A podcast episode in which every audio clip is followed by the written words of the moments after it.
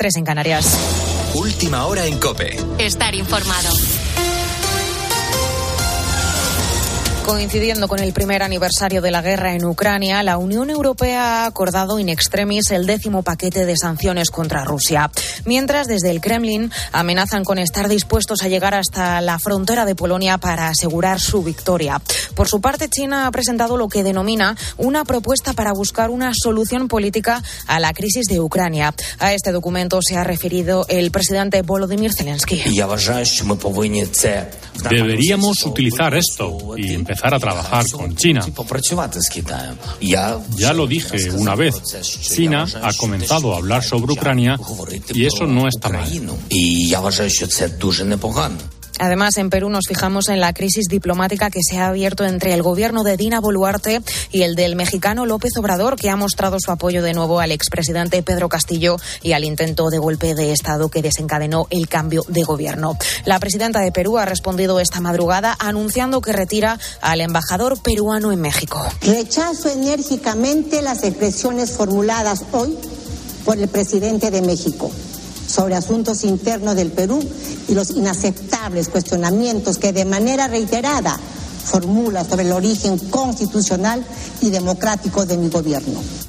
Aquí en España, el exministro del Interior, Jorge Fernández Díaz, y el que fuera su secretario de Estado, Francisco Martínez, se enfrentan a 15 años de cárcel por el caso Kitchen. Esa es la petición de la Fiscalía Anticorrupción que reclama la misma pena para el ex número 2 de la policía, Eugenio Pino, y 19 años para el excomisario Villarejo.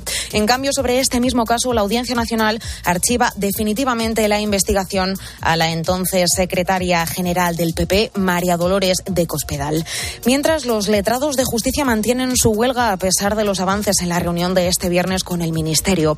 Ambas partes se han vuelto a citar este próximo lunes. Patricia Rossetti. El Ministerio les presentó un documento que les pareció insuficiente. Lo van a estudiar y volverán a hablar el lunes. Puede servir para iniciar el acuerdo, dijo a la salida Juan José Yáñez, portavoz del Comité de Huelga. Y lo que tienen claro es que la huelga no se suspende, seguirá hasta que haya acuerdo. Por lo menos tenemos ahí un marco en el que pensamos que podemos trabajar. El lunes vamos a seguir. Nosotros con total responsabilidad para intentar llegar a un acuerdo. Ahora bien, como dijo muy bien eh, mi compañero Luis, las posturas están a día de hoy muy alejadas. No tocaba hablar sobre la actitud del Ministerio, lo que importa es negociar, pero está claro que la reunión no tiene nada que ver con la de la semana pasada. Tras el encuentro, el Ministerio decidió aumentar los servicios mínimos para pagar las pensiones de manutención de menores y para la celebración de bodas, recomendación que los propios letrados judiciales hicieron la semana pasada.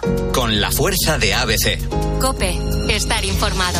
Y hoy tenemos derbi liguero en el Santiago Bernabéu. Guillermo Díaz. El Real Madrid está listo para recibir al Atlético de Madrid a las seis y media de la tarde. Los de Ancelotti contarán con el regreso de Chuameni, pero tendrán las bajas de Rodrigo Alaba y Mendy. Por su parte, los de Simeone suman a Lemar y a Savic, mientras son baja con Dogbia, De Paul y Reguilón. En medio de las polémicas relacionadas al arbitraje, ambos entrenadores se muestran confiados con los árbitros. Confío que en este momento no hay corrupción, por cierto, no ni aquí, ni en Europa, ni en Italia. Estoy súper convencido que en este momento en el fútbol no hay corrupción. Estamos con lo, de lo que pasó ahí en Barcelona, que nada queda claro y está todo ahí todavía, que estamos esperando obviamente que todo sea fluido, que todo sea sano. Una victoria del Madrid los pone a cinco puntos del Barcelona a espera de que los de Xavi jueguen mañana. La jornada 23 empieza con la remontada del Betis en casa del Elche 2 a 3. Recuerda que hoy tiempo de juego empieza a partir de la una del mediodía. Y Carlos Alcaraz se sitúa en las semifinales del Abierto de Río tras vencer al serbio Dusan Lajovic. Ahora empiezas a poner las calles con Carlos Moreno el Pulpo. Cope, estar informado.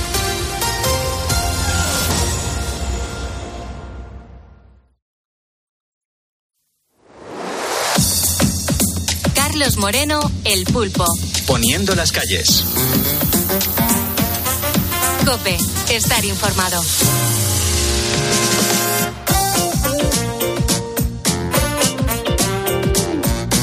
Muy buenos días, estás escuchando Poniendo las calles de Lux, un programa en el que vas a poder disfrutar de los mejores contenidos que tenemos durante toda la semana, de lunes a viernes, aquí en Cope.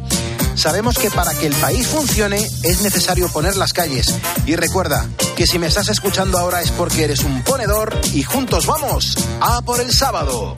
A esta hora están ocurriendo cositas, Beatriz Calderón, cosas que parece que se han sacado de un guion de una película de, de- de comedia, pero la vida es así, ¿qué quieres que te diga? La vida es muy extraña. Ocurren cosas realmente eh, inquietantes. Shakira ha puesto de nuevo de moda eh, el despecho. Bueno, nunca ha pasado, ¿no? Nunca ha pasado, efectivamente, Pero, pero sí es verdad que hubo una época, más los 60 y los 70, donde había mucha, mucha película, mucha música eh, relacionada con el despecho.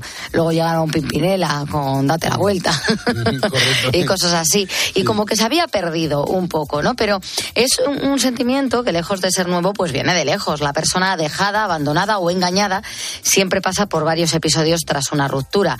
Eh, está la tristeza, está la negación, pero luego también está la ira. Aquí probablemente el mejor ejemplo de todo, se ha hablado de Shakira porque lo ha puesto como muy de moda, pero el mejor ejemplo que podamos encontrar es este. Rata inmunda, animal rastrero. Por favor, vamos a escucharlo. Historia de la vida. Es que hace daño esta canción, ¿eh? Bea? Adefesio mal hecho. Madre mía. Infrahumano. Espectro del infierno, es que es... Maldita sabandija. Qué joyita, ¿eh? Cuánto daño me has hecho. Hasta aquí llevamos 21 segundos de canción, los he contado, le dedica siete insultos a cada cual más maravilloso, que yo creo que me quedo con espectro del infierno. A mí es una cosa sí, que espectro nunca del se me infierno hubiera ocurrido. mucho, ¿eh? Claro, Mola llamarle mucho. a alguien espectro del infierno, pues ya lo tengo ahí. Es un calificativo que me parece increíble. Bueno, en estos casos, en los del despecho, las cosas pueden quedar en eso. Una canción subida de tono, una carta incendiaria, pero luego están los despechados que deciden cobrarse la venganza. Ya sabes que esta siempre debe de servirse fría y en China lo hemos podido ver este pasado fin de semana. Hay un joven allí, se llama Chen Shon, se casaba este pasado sábado con su chica y lo que nunca se podría haber llegado a imaginar, Pulpo, es que ese día iba a tener que lidiar con la protesta, con la manifestación de 12 de sus exnovias. ¡Pasa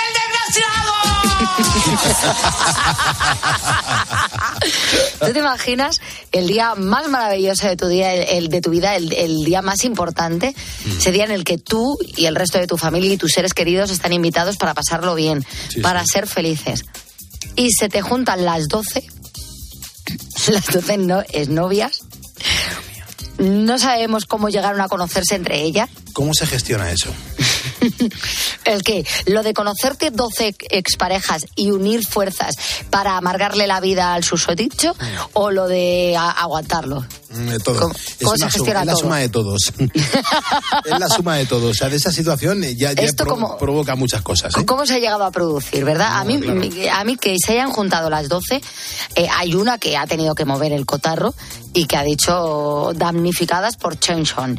Bueno, la historia es que decidieron darle el día al que fuera, pues en algunos casos hace años, Claro. su pareja. Y se presentaron en la boda con una pancarta en la que se podía leer, somos las exnovias de Chen Shon y os vamos a destruir. Se va a ver, se va a ver un follón que no sabe ni dónde se ha metido. Esto es como lo de Shakira, visto desde fuera hace gracia, pero cuando eres tú el susodicho, especialmente nada. eh, la víctima del despechado, eh, jolín, que hay veces que es verdad que en la vida no te portas bien, pulpo. Pero la gente con estos temas debería ser un poco menos rencorosilla, ¿no te parece a ti? Sí, en el fondo sí, porque son cosas que se hacen en un determinado momento y hay que pasar página. Pero también entiendo el dolor y el sufrimiento que esa persona ha podido recibir. Tú- eh, claro, sí, sí, estoy completamente de acuerdo. Pero hombre, hay veces que pelillos a la mar, ¿no? Porque además todos nos podemos equivocar. Pelillos a la mar es una, una, una- una expresión que me gusta bastante. ¿A ¿eh? que sí? ¿A que sí? A mí esa y la palabra milonga. Milonga también mola, sí, sí. Milonga, esto es una milonga. No me cuentes milongas. Eso era muy de mi padre. Bueno, tanto los novios como algunos invitados, al ver el panorama, se enfrentaron a ellas para que se fueran y dejaran de dar la nota, pero no hubo manera. Allí se quedaron las 12, se mantuvieron fieles a lo que iban a hacer.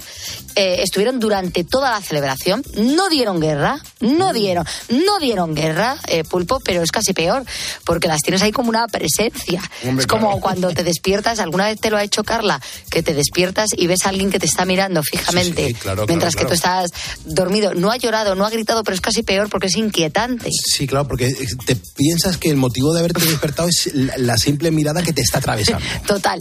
Pues esto era igual. Ellos estaban de celebración, esas personas no emitían un ruido pero estaban ahí. Qué mal rollo, de, de cuerpo presente en la puerta, viendo a todos los invitados cuando entraban o salían a echarse, por ejemplo, un cigarro. Bueno, eh, claro, la historia. Chen dice ahora que está muy disgustado porque a él le amargaron el día y además, después de lo ocurrido, tanto sus suegros como su ya mujer ¿eh? no le hablan, no le hablan. Y todo por haber sido en el pasado... Sinvergüenza. Un sinvergüenza. Era el hombre un sinvergüenza y entonces ahora pues tiene a los suegros y a, y a la mujer con mala cara. Él reconoce que fue en aquel momento muy maduro, que sí es cierto que no se comportó del todo bien con, con aquellas jóvenes, pero pide una segunda oportunidad porque ha cambiado y ahora es feliz con la mujer con la que se ha casado. Bueno, bien, vale, perfecto. Oye, que todos tenemos derecho. Todos te- te- tenemos derecho a tener una segunda oportunidad. A mí esto me hace mucha gracia porque yo me imagino a las 12 Hombre. diciendo, tú te vas a casar pero vas a tener el día. Claro. El día te- se te va a hacer muy largo. El día te lo llevas, el día te lo llevas. Escuchamos a Pharrell Williams eh, porque mm, este artista acaba de hacer historia. Eh, no solo ha triunfado en la música, sino que ahora promete llegar a lo más alto en el mundo de la moda, porque ha sido elegido, sí, y no como modelo, que es lo normal. Dices, bueno, un músico, un artista, pues eh, a veces son también actores, modelos, pero no, no, no. Es que va a llegar a lo más alto en el mundo de la moda porque ha sido elegido como nuevo director creativo de la línea masculina de Louis Vuitton, que no es una firma cualquiera, es decir, no le ha llamado su primo. No, no. Louis Vuitton, la casa francesa, claro, ha contado con Pharrell Williams para que sea el que dirija qué es lo que se va a poner, que va a estar de moda durante el próximo año, al menos según Louis Vuitton. Le deseamos el mayor de los éxitos, aunque no podamos comprarnos, eso sí, nada de lo que diseñe. Tengo que reconocerte, Bea, que acabé bastante cansado de esta De canción este del- del, del- de cómo se llamaba el Smile, el Happy. Happy, Happy, efectivamente. La cantidad de veces al día que la tenía que poner en cadena 100, Mm. la cantidad de veces de, que la tenía que poner en los eventos y en las fiestas que iba Claro. presentando por España, y al final, eh, porque aborreciste. se me hace muy monótona, muy monótona, es muy, muy, muy similar todo el rato, y acabé bastante cansado, sinceramente. Pero ahora reconozco que, que sí que es una buena canción y a la gente le gustó mucho. ¿eh? Bueno, estuvo nominada al Oscar, creo que, creo, creo, si no me equivoco, no se lo llevó, pero Happy estuvo nominada al Oscar, es un temazo, pero me pasa lo mismo que a ti. En aquel momento me gustaba mucho y ahora cuando la escucho digo, es un poco pesada. Sí, un poquito perezosismo.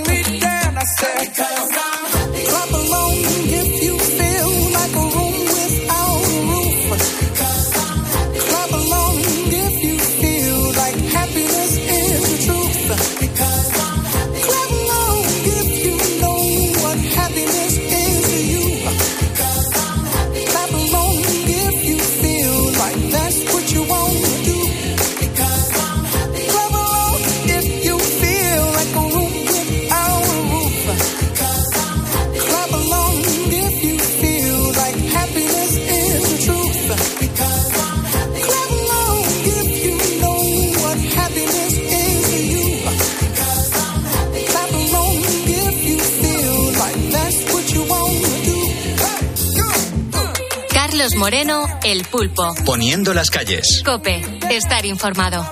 Hola Gaby, ¿qué tal? ¿Cómo estás? Buenos días. Muy buenos días, Pulpo. Buenos días, Carlos. ¿Qué tal? ¿Qué ¿Cómo tal? Muy, muy bien. ¿Qué, hace, ¿Qué haces despierto tú ahora? Pues chicos, las cosas del trabajo. Soy agente comercial de una marca importante de nacional de encimeras de porcelánico, se llama Coverland Top. Mm. Tenemos un pequeño problema técnico con una ventosa y voy a San Sebastián a sustituirla desde Sevilla. Mm, pero escúchame, que digo, la ventosa no hay nadie que le pille más a mano mm, para que no se tenga que hacer tantos kilómetros como tú. Pero si vas tú, lo haces bien y dejas resuelto el problema, Carlos. Si no, No, ya, estas cosas ya sabes cómo son. ya, ya, ya. ya. Además, después, es, es bueno que en la carretera no solo haya grandes profesionales de la roca, sino también los pequeños agentes comerciales de la roquita. que También tenemos. Eh, Gaby, es muy importante eh, dar un buen servicio al cliente porque eh, realmente es cuando uno eh, le queda mucha satisfacción después de haber pagado un, un pastizal por una encimera, por ejemplo. por ejemplo, exacto. En el caso de las nuestras, no necesariamente hay que pagar un pastizal. Somos, Mm. al ser nacionales, evitamos muchísimos sobrecostes por transporte, desplazamiento, logística, y, y ahí redunda nuestro éxito. No solo tener el mejor producto del mercado, sino el mejor precio. Qué bueno, qué bueno. Escucha, ¿cómo te has enterado tú de esa incidencia, Gaby? ¿Cómo te han contado que tenías que acudir rápidamente a atender a un cliente? Chico, porque yo soy el agente comercial, por lo tanto, todas las tortas le vienen para el mismo. Bueno, pero tú encantado de, luego de resolverla, ¿no? Y dar la cara ante el que el que te hace crecer, ¿no? Si a eso nos dedicamos. Qué Una bien, qué bien. De una manera o de otra. Ujú. ¿Y, y ya estás en ruta o, o sales dentro de poco? No, no, ya salí muy temprano, estoy casi muy cerca de Madrid. Ujú. Es que me Es- interesa llegar a buena hora, que tenga tiempo para dejar resuelto el problema, saludas también a los compañeros, Mm. aprovecha un poco el viaje. Claro, por supuesto que sí. Y me imagino que irás a comer a un buen sitio. Pues no te creas, porque esto de a ciertas edades, ya la dieta eterna, pues a lo mejor no está permitido. Me imagino. Son las 4.44, 3.44 en Canarias. Estamos haciendo esta conexión en directo. ¿A qué hora pretendes llegar a destino? ¿Lo, lo tienes calculado por el GPS? Sí, sí, debería estar en torno a las diez y media, once de la mañana. Perfecto, perfecto. Bueno, De tiempo para hacer cosas y si luego se te desea un buen almuerzo, bienvenido sea, pero que si no, tampoco le voy a echar mucho... No, no me va a hacer- no va, no me va a suponer un suplicio. ya me imagino. Eh, Gaby, ¿te puedo preguntar los años que tienes? Sí, 55 años voy a cumplir. Pero se te nota que lo das todo por los clientes, por la atención personalizada. como tú, somos gente de, de intentar hacer las cosas lo mejor posible. Sí, es verdad. ¿Y por qué nos gusta tanto atender a la gente? Fíjate, yo este fin de semana que he estado trabajando sin parar, he estado en, en Velilla de San Antonio el viernes, el sábado por la noche en Torrejón de Ardoz y el domingo por la mañana ayer entregando los premios en Torrejón de Ardoz ante miles y miles y miles de personas y cuando se te acerca la gente y te dice, Pulpo, yo te escucho cada madrugada, soy currante y te escucho, soy ponedor, ¿por qué me gusta tanto estar con la gente? ¿Por qué es tan importante hablar con la gente y conocer a la gente que tienes cada madrugada al otro lado de la radio? Polina, porque eh, cuando repartieron los cargos, ¿eh? antes de que naciéramos, repartieron los cargos, pues a ti te tocó ese, oye, pues bienvenido sea. Yo te recuerdo, Carlos, nosotros hemos coincidido alguna que otra vez en un famoso restaurante que hay en la ruta bajando para Andalucía, muy cerca de Peñaperro. Ajá, Pero aparte perfecto. yo te, te recuerdo del primer día que estuviste con Avellán. O sea, imagínate, yo ya iba con la rojita. Madre mía, o sea que tú eres un seguidor de la radio increíble, ¿eh? Claro, ten en cuenta que hay dos maneras de adquirir cultura. Leer, estudiar y escuchar la radio, porque en la radio normalmente se escuchan cosas muy interesantes. Qué como bien. todo lo que lleváis poniendo esta mañana. Qué bien. Hombre, procuramos escoger temas muy buenos para que también eh, el que esté de madrugada, que no puede dormir o que está trabajando, que le gusta escuchar la radio, pues alimente los oídos, que siempre viene bien. Pues sí, que sí. Y ahora con el maestro Carlos, pues imagínate todo lo que aprendemos. Es verdad, Con la el verdad que sí. Arzona, si es que Sí. esto es ley de vida. Es verdad. Pues Gaby, no te voy a quitar más tiempo. Te agradezco un montón que estés escuchando la radio y que seas un ponedor de calles. Te vamos a mandar el diploma con tu nombre en grande, con nuestra bandera que nos protege y que nos une a todos. Y mi reconocimiento por estar aquí con nosotros levantando a España. El, el tuyo, que es el importante, porque nosotros somos menos seguidores. Tú eres el que nos debe de faltar. Mm, Bueno, Gaby, que tengas muy buen servicio allí cuando llegues con los clientes y que tengas un viaje maravilloso. Cuídate mucho, Gaby. Muchísimas gracias. Un fuerte abrazo. Un abrazo, hermano. Carlos Moreno, El Pulpo. Poniendo las calles. Cope, estar informado. Lo hablábamos, lo hablábamos yo creo que ya la semana pasada, fue desde Bruselas además cuando nos llegaba esta noticia que, que fue toda una bomba. Mm, Resultaba que la Comisión Europea pues lo que hacía era pretender prohibir la fabricación y venta de coches de gasolina y gasoil a partir del, del año 2035. Insisto, mm, fabricación y venta de coches de gasolina y gasoil a partir del año 2035. Bueno, mm, se ha hablado mucho de ello. Jorge Alcalde se ha pasado la semana investigando este tema desde el punto de vista de la ciencia y la innovación tecnológica y por ello pues hemos querido que nos explique algunos de estos detalles en esta en esta mañana de miércoles 22 de febrero de 2023. Jorge, muy buenos días. Muy buenos días, Pulpo, ¿qué tal? Pues mira, ya sabes de lo que estamos hablando. Los ponedores están manifestando que, que, claro, que qué va a ser de ellos y de sus coches de aquí a tantos años, ¿no? Eh, a- así a bote pronto, ¿a ti qué te parece toda esta medida?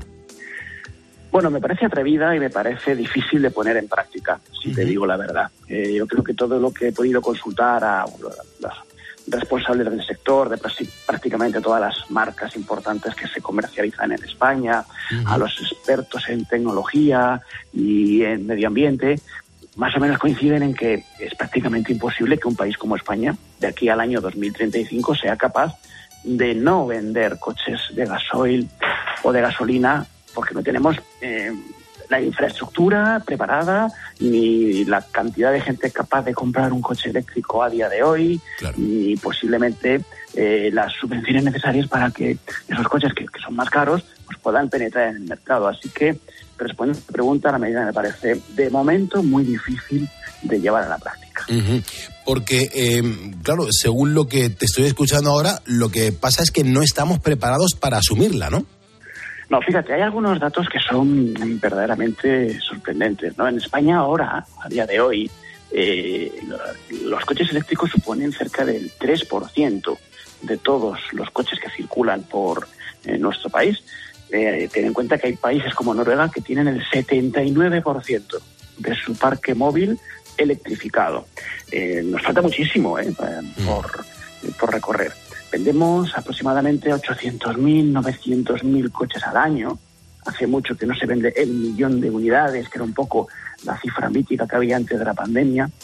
Quiere decir que ese ritmo y con un porcentaje de penetración tan chiquitito, del 3%, pues sería impensable tener de aquí al año eh, 2035 eh, una gran cantidad de nuestro parque electrificado.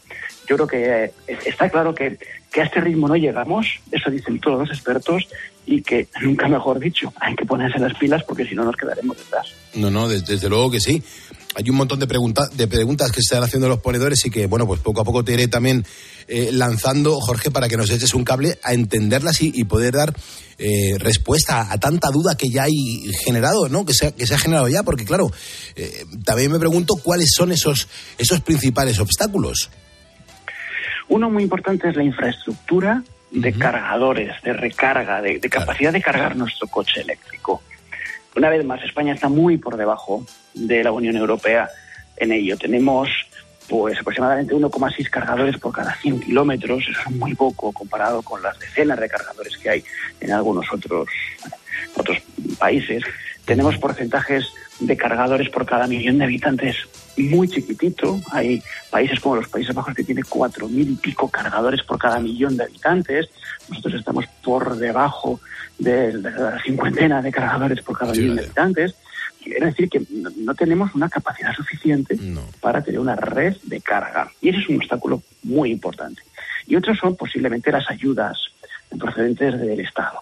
Eh, hoy, si te quieres comprar un coche eléctrico, es verdad que tienes una subvención eh, de unos cuantos miles de euros, pero esa subvención llega tarde, tienes que pedirla, es muy complejo pedirla, y además luego tienes que declarar la hacienda, con lo cual eh, a mucha gente no le compensa.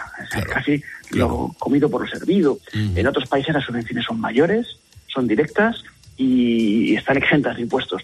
Y eso ha hecho que, claro, que países como Noruega pues tengan esos porcentajes de penetración del coche eléctrico que en España no tenemos. Fíjate, me estaban dando un mensaje ahora mismo en directo, las 4.25, hora menos en Canarias, Roberto Cabero. Roberto mm, Cabero es un, experto en, pues en temas de, electricidad, de consumo eléctrico, es un, es un tío que ha estudiado, es un tío que es, que es un ingeniero, ¿no? Dice, Pulpo, es que no hay capacidad eléctrica en España. Traducido para la gente, faltan muchos cables para distribuir la luz y falta una generación más distribuida. Te quiero decir que, Jorge, todo esto está cambiando muchísimo y, nos tenemos que actualizar en, en las redes, ¿no? Eh, A mí me gustaría saber, Jorge, por ejemplo, en qué otros lugares se va a tomar una medida similar.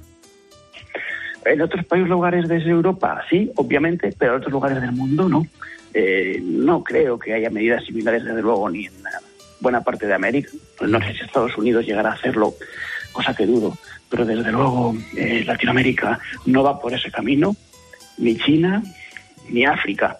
Eh, es decir, que puede ser que Europa se convierta en una pequeña isla de electrificación de los coches. Si esto funciona, sería muy buena noticia. ¿Quién lo va a negar? Todos estamos de acuerdo en que es necesario un cambio de modelo, que, que, que el coche es un, es un aparato tiene que tiene que mejorar todavía en sostenibilidad, ¿no?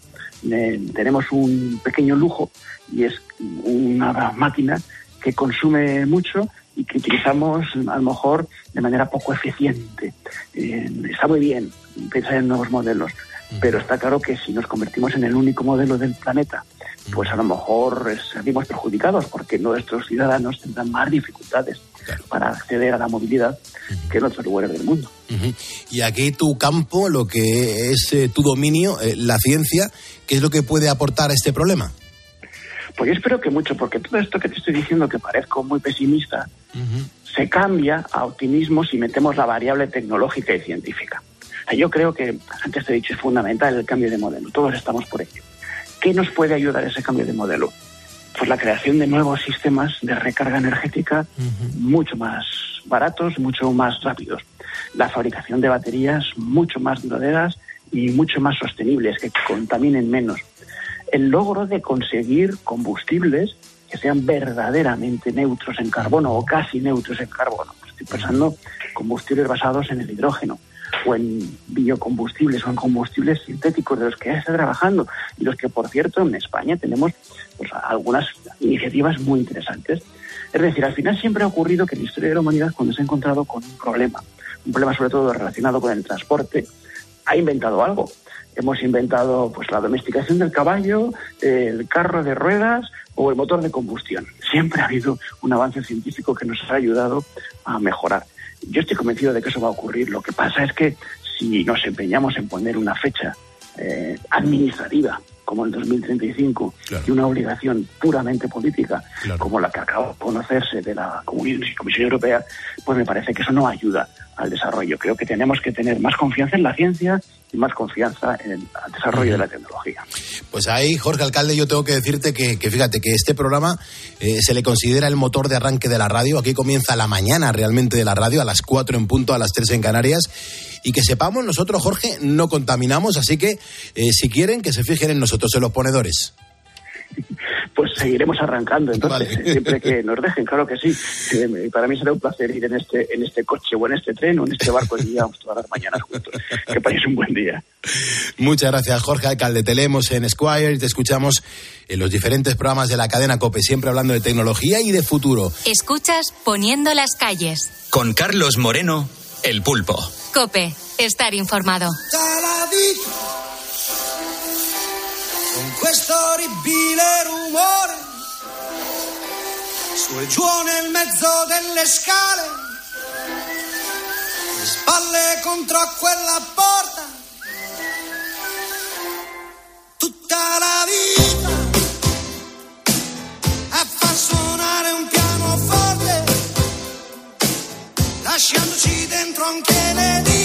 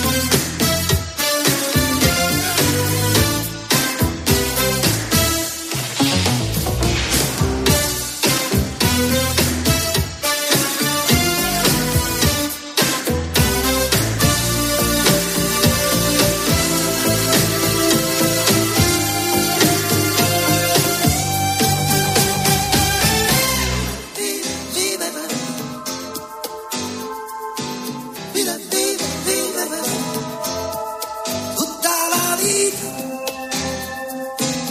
Telefonista moribondo, piacevolmente addormentato. Carlos Moreno, El Pulpo. Poniendo las calles. Cope, estar informado.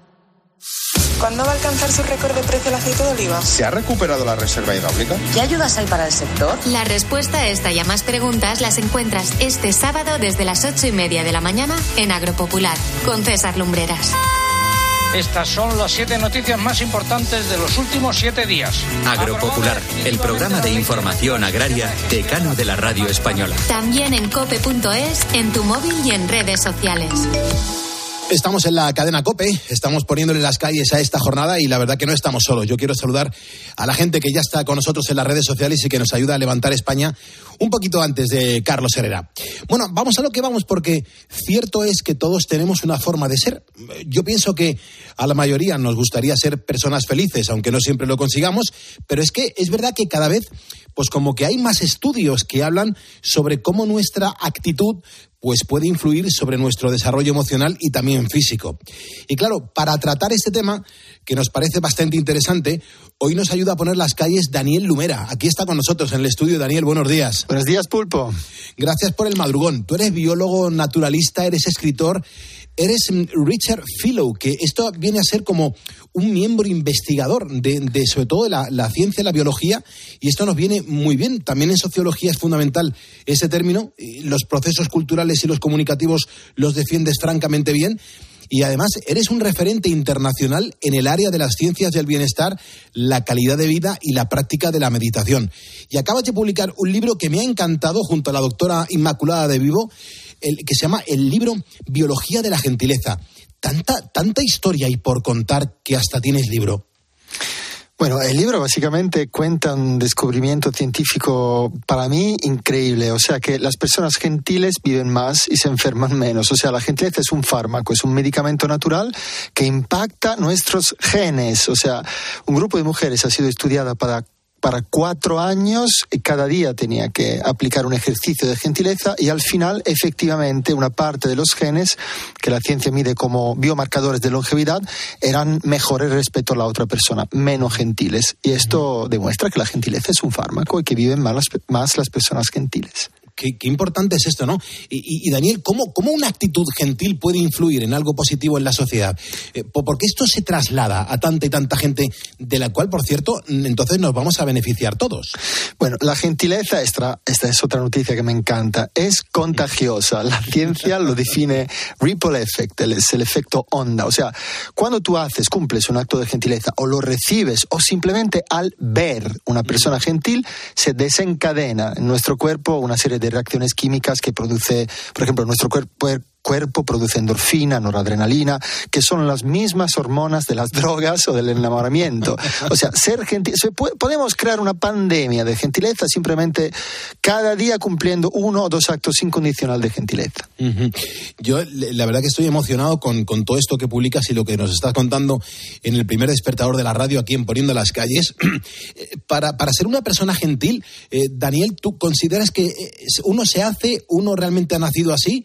¿O cómo se forja la personalidad gentil de, de un ser humano? Bueno, primero tenemos que aclarar una cosa, que la gentileza en pequeña parte está predeterminada genéticamente, como el optimismo. Bien. El optimismo por el 24% es un factor genético, después, como la gentileza es un músculo que podemos entrenar cada día en el gimnasio de la vida, y esto es una buena noticia. Bien. Además, sabemos que hace impacta positivamente en nuestra salud. Yo creo que es natural, somos una especie caregiver, ¿no? Cuidamos nuestros hijos toda la vida, o sea, nos surge natural ser gentil, pero tenemos que entrenarlo porque lo olvidamos, estamos seguramente contaminados por rabia, culpa, culpa, frustración, resentimiento, y estas son cosas que nos hacen enfermar. Entonces, la gentileza es simplemente la actitud del sentimiento profundo que te empuja a cuidar, a cuidar, a ser presente y amable para los demás. Y esto es algo que poco a poco, si tú con constancia lo entrenas cada día, poco a poco recuperas y florece en ti esta característica. Además, yo me he dado cuenta, Daniel, que muchas veces el que va con, con un sentimiento así como defensivo, ¿no? Cuando alguien tiene que reclamar algo y no, no eres gentil con la persona que te puede solucionar el problema que tienes, al final, con la mala leche que decimos en España, no vas a conseguir nada. Bueno, es una estrategia, la ciencia lo, ha demostrado, es una estrategia eh, realmente impactante la gentileza. Os reto a todos. El, el reto es esto, tener un cuaderno de la gentileza y cumplir cuatro actos de gentileza incondicional cada día. El primero hacia ti mismo. Y esto es lo más difícil de todo. Somos muy pocos gentiles, no respetamos nuestros ritmos, nuestra...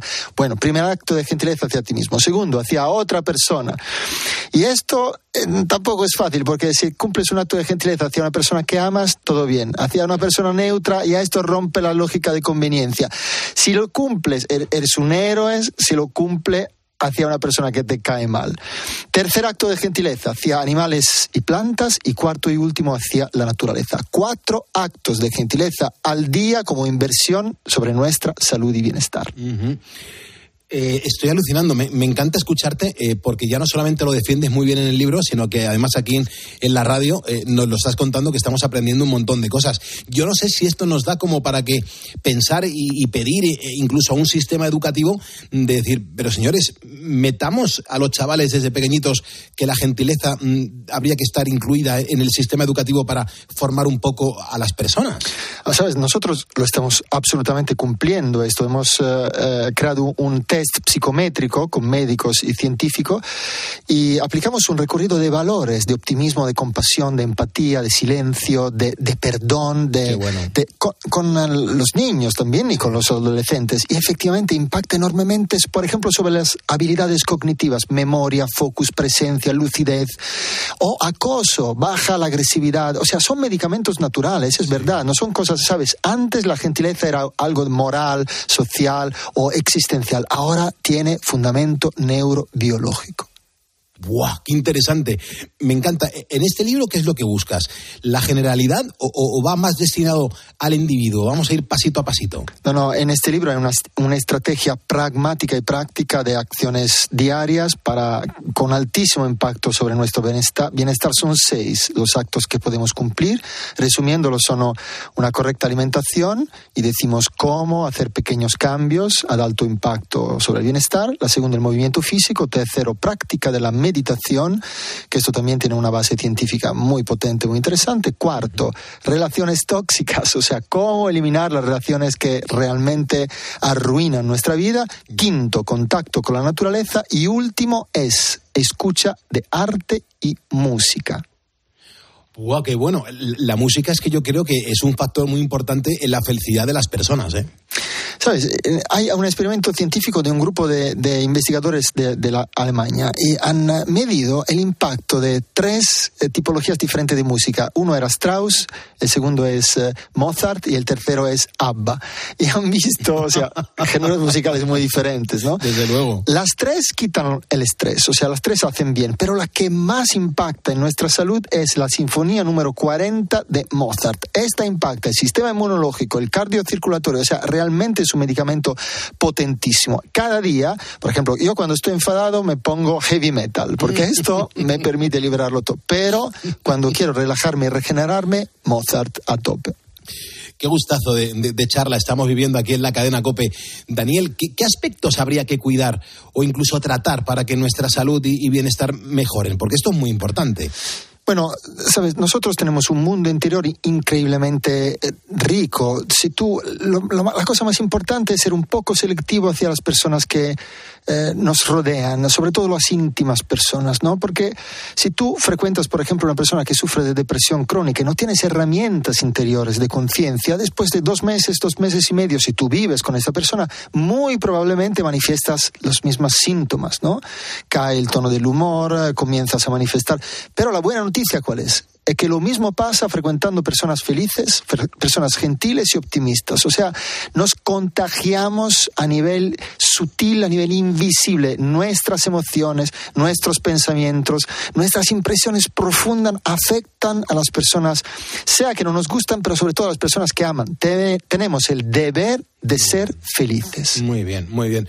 Me parece fundamental lo que nos estás contando, Daniel. Además, en este libro mm, veo que se suman las experiencias que tú mismo has vivido con la parte más científica de la doctora Inmaculata de Vivo, mm, que para que se hagan una idea nuestros ponedores, la gente que nos está escuchando en este momento en, en la COPE, enseña medicina en la Harvard Medical School y también es profesora de epidemiología en el Harvard School of Public Health. Es que de Vivo hay que decir que es una de las mayores expertas mundiales en el área de epidemiología, en particular en la investigación de la genética del cáncer, y hay que decir que destacan sus estudios sobre los telómeros y sobre el reloj biológico, de nuestro propio cuerpo, que han sido además citados, Daniel, por prestigiosos medios de comunicación como el New York Times, Forbes o incluso la CNN. Pero Daniel, aquí viene la pregunta. Yo no sé cómo, cómo se han compaginado vuestros dos campos, porque también habréis chocado un poco. Nunca, nunca, porque es una. Cuando la ciencia tiene corazón e investiga realmente la salud de las personas, y esta es la intención, no el dinero, sino la salud real el bienestar de las personas, allí los valores florecen. Entonces, yo he encontrado a la profesora de Vivo, que es una luminaria mundial en la genética del cáncer, en un congreso muy, muy importante sobre la longevidad y las estrategias de vida para vivir bien y vivir más. Y nuestros caminos se han juntado, ha nacido una amistad de valores y a partir de allí, eh, de allí ella me propuso de publicar un artículo científico titulado Biología de la gentileza, Biology of Kindness. Pero cuando yo he visto el contenido, le dije, por favor, tenemos que hacer algo más profundo y masivo porque la gente tiene que saber, que encontrar estas informaciones, porque saber que puedes curarte, que puedes eh, aumentar el nivel de calidad de vida a través de pequeñas acciones, altísimo impacto, esto es algo que todo el mundo debería saberlo. Y así ha empezado nuestro camino juntos. Y la profesora de Vivo ha empezado a meditar también. Bueno, yo lo que se os ve es que habéis hecho un trabajo formidable y además que vais todos en la, en la misma línea y eso es muy importante. Además, en este libro hay un capítulo que trata sobre la ciencia del perdón y también la gratitud. Eh, ¿Cómo nos afecta estas disciplinas si las llevamos a cabo? Y sobre todo, ¿cómo debemos llevarlas a cabo? Porque imagino que todo influye en el bienestar de, de la vida. Mira, el segundo reto de la mañana vale, es un cuaderno de la gratitud. Esto hay, hay una investigación científica para mí impactante, súper impactante. Si tú, antes de ir a dormir, escribes por, para 15 minutos todas las cosas por las cuales estás agradecido, por el hecho de respirar, de comer tres veces al día, de tener el agua caliente en casa, que esto es algo que nosotros damos por... Y no, son privilegios que la mayoría de los seres humanos no lo tienen.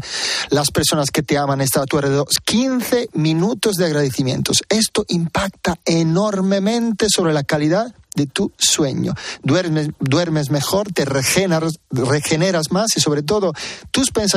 La, la mente del ser humano está orientada a lamentarse, lamentarse, lamentarse, a subrayar lo que falta. La gratitud es la, el poder, el superpoder de reconocer el valor de lo que tenemos y muchas veces olvidamos el valor de todo esto. ¡Wow! Vaya, vaya masterclass que nos estás dando a todos. Fíjate cómo te estamos mirando todos en este estudio. Más que nada porque es que es alucinante. Yo no sé si, si la felicidad es el resultado o la felicidad tan solo es parte del camino. Bueno, la felicidad, la mayoría de las personas considera la felicidad de forma hedónica, significa gozar del placer de los sentidos en instantes. Para mí esto no es felicidad, es satisfacción, es placer, pero no es felicidad. Imagínate que un día, ahora digo algo un poco, un poco más profundo, ¿eh? una de mis líneas de investigación es acompañar a las personas al final de la vida, a la muerte. Entonces, ¿sabes cuántas personas se dan cuenta del milagro de la vida? De estar sumergidos en un milagro constante, que solo esto debería desarrollar, hacer explotar en nosotros un entusiasmo, un agradecimiento sin límites. ¿Sabes cuántas personas se dan cuenta de esto muriendo? O sea, no tengo ni idea. esto debería ser la forma de vivir intensa, la urgencia de amar. Esto es como deberíamos vivir.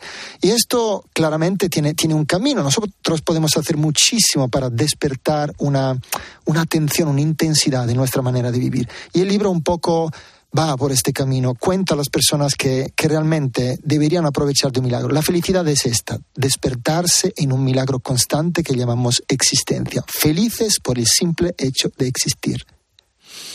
Buah, me encanta lo que estoy escuchando, Daniel. Me encanta y además que es que es muy importante que, que de vez en cuando paremos, que, que le pongamos un poco de pausa a la vida, que miremos a los lados y que digamos, joder, eh, tengo muchos motivos para dar las gracias. Y, y muchas veces no lo, ha- no lo hacemos y, y nos vamos reconcomiendo por dentro y, nos amargamos y nos enfadamos. Y esto que acabas de decir, y por eso lo reflejas también en este libro, eh, nos llena de ilusión porque, jolín, es un canto a la vida, al optimismo y sobre todo a la felicidad. Eh, y muchas veces lo tenemos al alcance de nuestra mano. ¿Por qué son tan esenciales en las relaciones humanas? Pues la gratitud, el optimismo, la gentileza y muchas veces estamos un poco despistados. Mira, las relaciones humanas normalmente son, son tóxicas, tienen elementos de toxicidad. ¿Sabes cómo, cómo se hace a reconocer una relación tóxica? Ok, Lo primero es la falta de confianza. Cuando comienza a faltar la confianza, la relación va empeorando, va contaminándose. Después, cuando tú sientes tensión, al frecuentar a esa persona te sientes siempre en tensión, hay competición, hay, y después, sobre todo, la, la mentira es otro aspecto muy importante, la falta de sinceridad, de lealtad, la falta de ser directo en lo que sientes profundamente. Poco a poco las relaciones se empeoran, se contaminan y se hacen tóxicas. Son elementos que claramente son, eh, son elementos que afectan nuestra salud. La buena noticia es que nosotros podemos eh, desarrollar muchas estrategias para bonificar, para, bueno, sanar la- las relaciones que se han contaminado, pero lo más importante es seleccionar, aplicar un discernimiento diferente a todas las nuevas relaciones que nosotros hacemos entrar en nuestra vida. ¿Por qué? Yo creo que cuando hablamos de alimentos, un alimento no solo es algo de físico que tú te comes.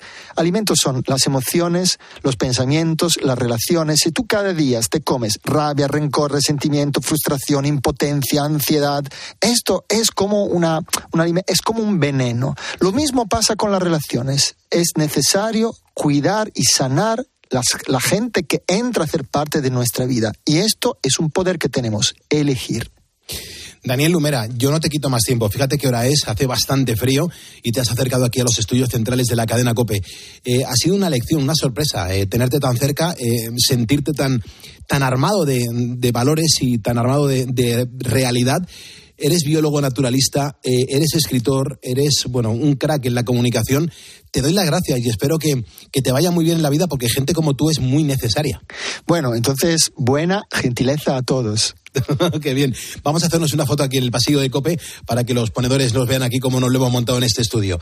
Cuídate mucho, Daniel. Muchas gracias. Gracias a ti. Carlos Moreno, El Pulpo. Poniendo las calles. Cope, estar informado. Luis está currando en este momento y está currando en un sitio que yo me muero de ganas por conocer. Hola Luis, buenos días. ¿Qué tal? Muy buenos días, Pulpo. ¿Cómo estás? Dile a los ponedores dónde te encuentras. Bueno, estoy en Mercamadrid, eh, en el en el llamado, bueno, estómago, estómago de la ciudad. Mercamadrid no deja de ser el centro neurálgico de donde llegan todas esas eh, mercancías, alimentos para que nosotros los podamos luego disfrutar en nuestras mesas. Es verdad. ¿A a cuánta gente distribuye eh, Mercamadrid? O mejor dicho, ¿a cuánta gente atiende de Telemadrid, de Telemadrid o Mercamadrid con respecto a toda la gente que va a comprar y que luego incluso se van a provincias limítrofes para, para degustar todos esos productos que ahí han comprado? Bueno, la dimensión de Mercamadrid abarca pues mucho más, lógicamente, de la Comunidad de Madrid. Piensa que aquí tenemos ahora mismo eh, compradores, corredores, eh, digamos, clientes que han venido de Lisboa, que han venido de Zaragoza, que han venido de Sevilla, que han venido de, de Bilbao y distribuyen prácticamente a toda la península. Mercamadrid es el primer, eh, la primera unidad alimentaria de toda Europa y la segunda a nivel mundial. Solo está superada por Tokio por el pescado, porque el pescado, lógicamente, en Japón, con ser eh, miles de islas, pues el pescado es fundamental. Pero si quitásemos el componente pescado, es la primera unidad alimentaria mundial Qué barbaridad, Luis. y abastece a todo el mundo. Además es trampolín, dado a la situación, eh, digamos, geoestratégica, vamos a decirlo así, esa palabra que, que escuchamos ahora mucho, eh, pues es trampolín de producto que viene de, de Latinoamérica, de Centroamérica, trampolín para luego ser distribuido en toda Europa. Y producto que viene de, del cono surasiático, de Tailandia, de producciones africanas y demás que se redistribuye desde Madrid, desde Mercamadrid, a destinos latinoamericanos, eh, Chile, Perú, Brasil, Argentina. ¿eh? O sea, Mercamadrid tiene esa fuerza, hay que darle esa importancia y estar muy orgulloso de tener ese mercado que ahora este año cumple 40 años, está de aniversario. Qué maravilla, qué maravilla. ¿Y tú a qué te dedicas ahí? Eh, ¿qué- ¿Cuál es tu función en Mercamadrid? Pues mira, eh, yo mm, soy detallista de frutas, desde, bueno, soy la cuarta generación ya de, un, de una rama de detallista de frutas.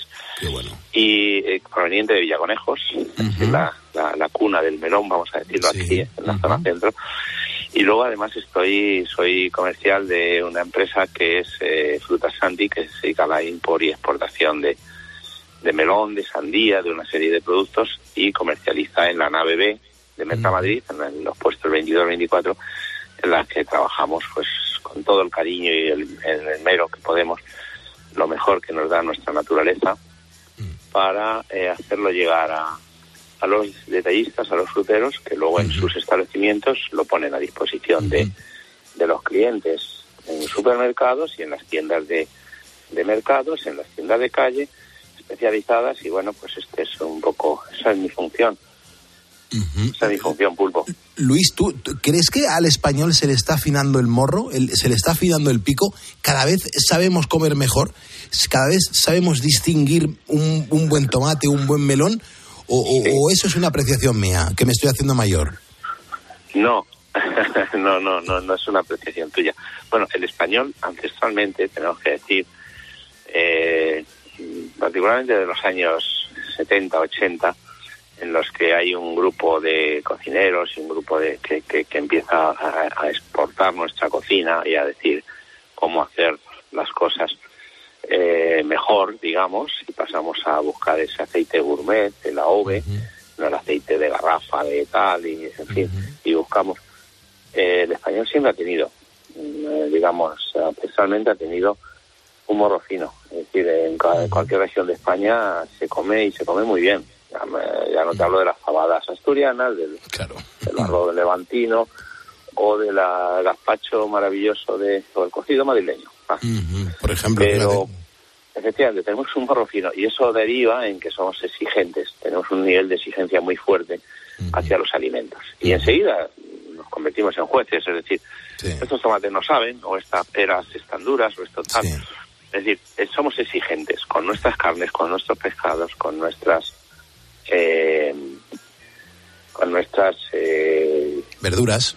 verduras y entonces mm, yo sinceramente y lo digo como lo pienso el español es hoy día eh, la sociedad más gourmet más gourmet a nivel mundial. Ya nuestra mm, gastronomía nuestra alimentación eh, está considerada como la más equilibrada la alimentación mediterránea como la dieta más equilibrada por encima de la anglosajona de las nórdicas suecas escandinavas eh, africanas o orientales. Ninguna tiene el equilibrio que tiene la nuestra con ese aceite de oliva, con esas bases importantes de patata, Tenemos de unas cosas que son, tenemos unas cosas, Luis, que son maravillosas. Te vamos a mandar el diploma oficial de ponedor de calles. Es un placer escucharte. Estaría horas hablando contigo. El tiempo es el que tengo, Luis. Pero Sí, ojalá nos podamos conocer y algún día me invitéis. Joder, que no tenéis un detalle de decir, venga, vamos a invitar al pulpo a venir a, a Mercamadrid. Vamos a ver, Pulpo, estás invitadísima a- a- a visitar Mercamadrid, porque yo además de ser un oyente irredento de la COPE, digo a ti, pero luego escucho a Herrera, luego escucho a Ángel Espósito en la de la tarde, eh, o sea, soy un, un fan vuestro. Entonces, estás invitadísimo. Tú tienes que dar con el teléfono en la redacción y el día que quieras, que dispongas, que, que tengas el día de descanso del programa o cuando concluyas el programa, Vale. me llamas y yo te voy a hacer, ah, voy a hacer de, de cicerone, de invitar, de, Perfecto. de enseñarte Mercamadrid a fondo para que Perfecto, tengas Luis. una visión exacta, exacta de lo que es Mercamadrid. Me apetece muchísimo. Te mandamos el, el diploma, Luis. Nos quedamos con tu teléfono y seguimos en contacto. Un fortísimo abrazo. Gracias, Un Luis. fortísimo abrazo. Qué gozada. Escuchas Poniendo las calles. Con Carlos Moreno, el pulpo. Cope, estar informado. Carlos Herrera, buenos días. ¿Qué pasa? Deberías mandar un, un abrazo a Macarena, eh, que ha sido madre eh, hace dos meses y me estuvo escuchando que, que es que me estuvo contando que es que te sigue desde hace un montón de años y que ¿Qué me dices? sí sí sí sí y, y que si escucha la radio es por ti Vaya. Vaya, ma- Macarena, pues eh, continúa con esa buena costumbre, por favor. ¿eh? claro, claro que sí yo creo que la canción se le hicieron a ella los del río no Lo mismo de- Pues, igual. es para ella es para ella bueno ahora te quiero poner una canción de alguien que, que es puro rock es 100% rock es un tío súper peculiar Mm, eh, me estoy refiriendo al, al gran Rosendo hay que mm, acordarse hoy de él porque fíjate qué manera de reinterpretar una canción que en el 71 Serrat nos daba a conocer con este vagabundear. Es un temazo que además cuando Joan Manuel se metió en el estudio a grabar, lo grabó con un 441, con un Sennheiser, y le quedó la voz francamente bonita.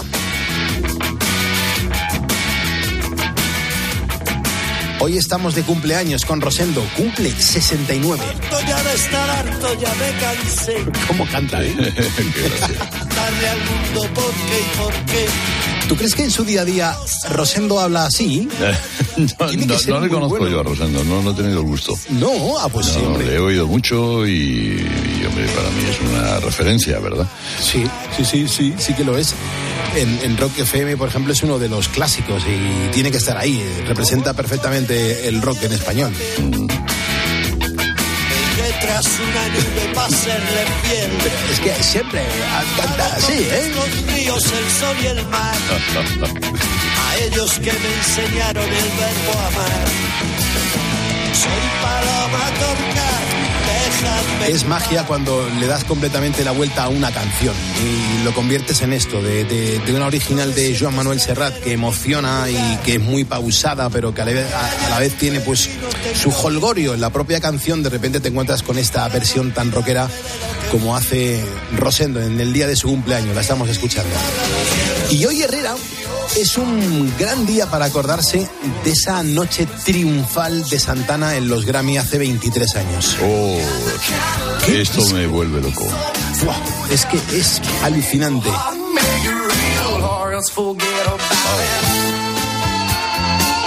Pero si te das cuenta, Herrera, eh, aquí Santana eh, co- consiguió algo mágico que fue ser número uno con todos los singles que se iban lanzando. Era un auténtico extraterrestre, era un tío fuera de lo normal. Es la guitarra que habla, ¿eh? Sí, sí. Dale presencia.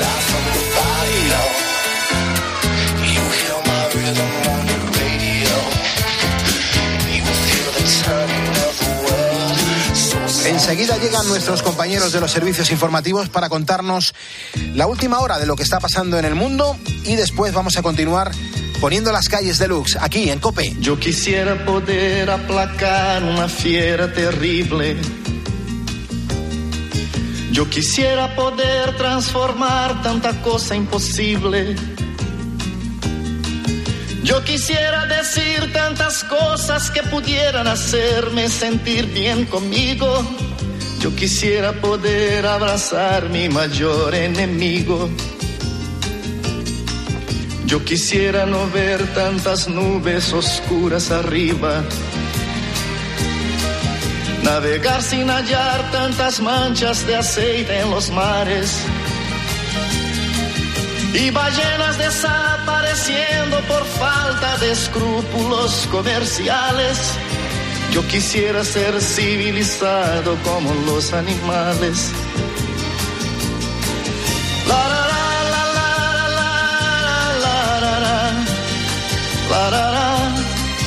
Yo quisiera ser civilizado como los animales.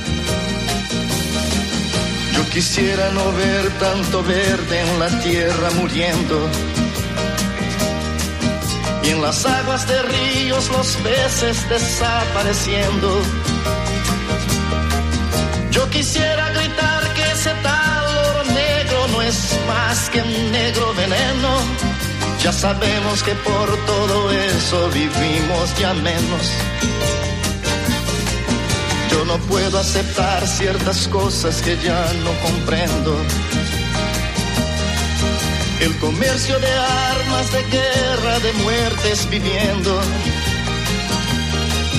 Yo quisiera hablar de alegría en vez de tristeza, mas no soy capaz. Yo quisiera ser civilizado como los animales.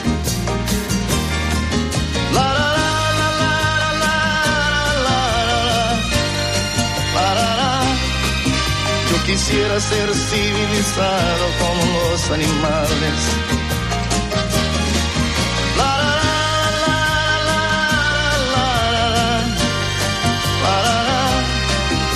Quisiera ser civilizado como los animales. Yo no estoy contra el progreso. Si existiera un buen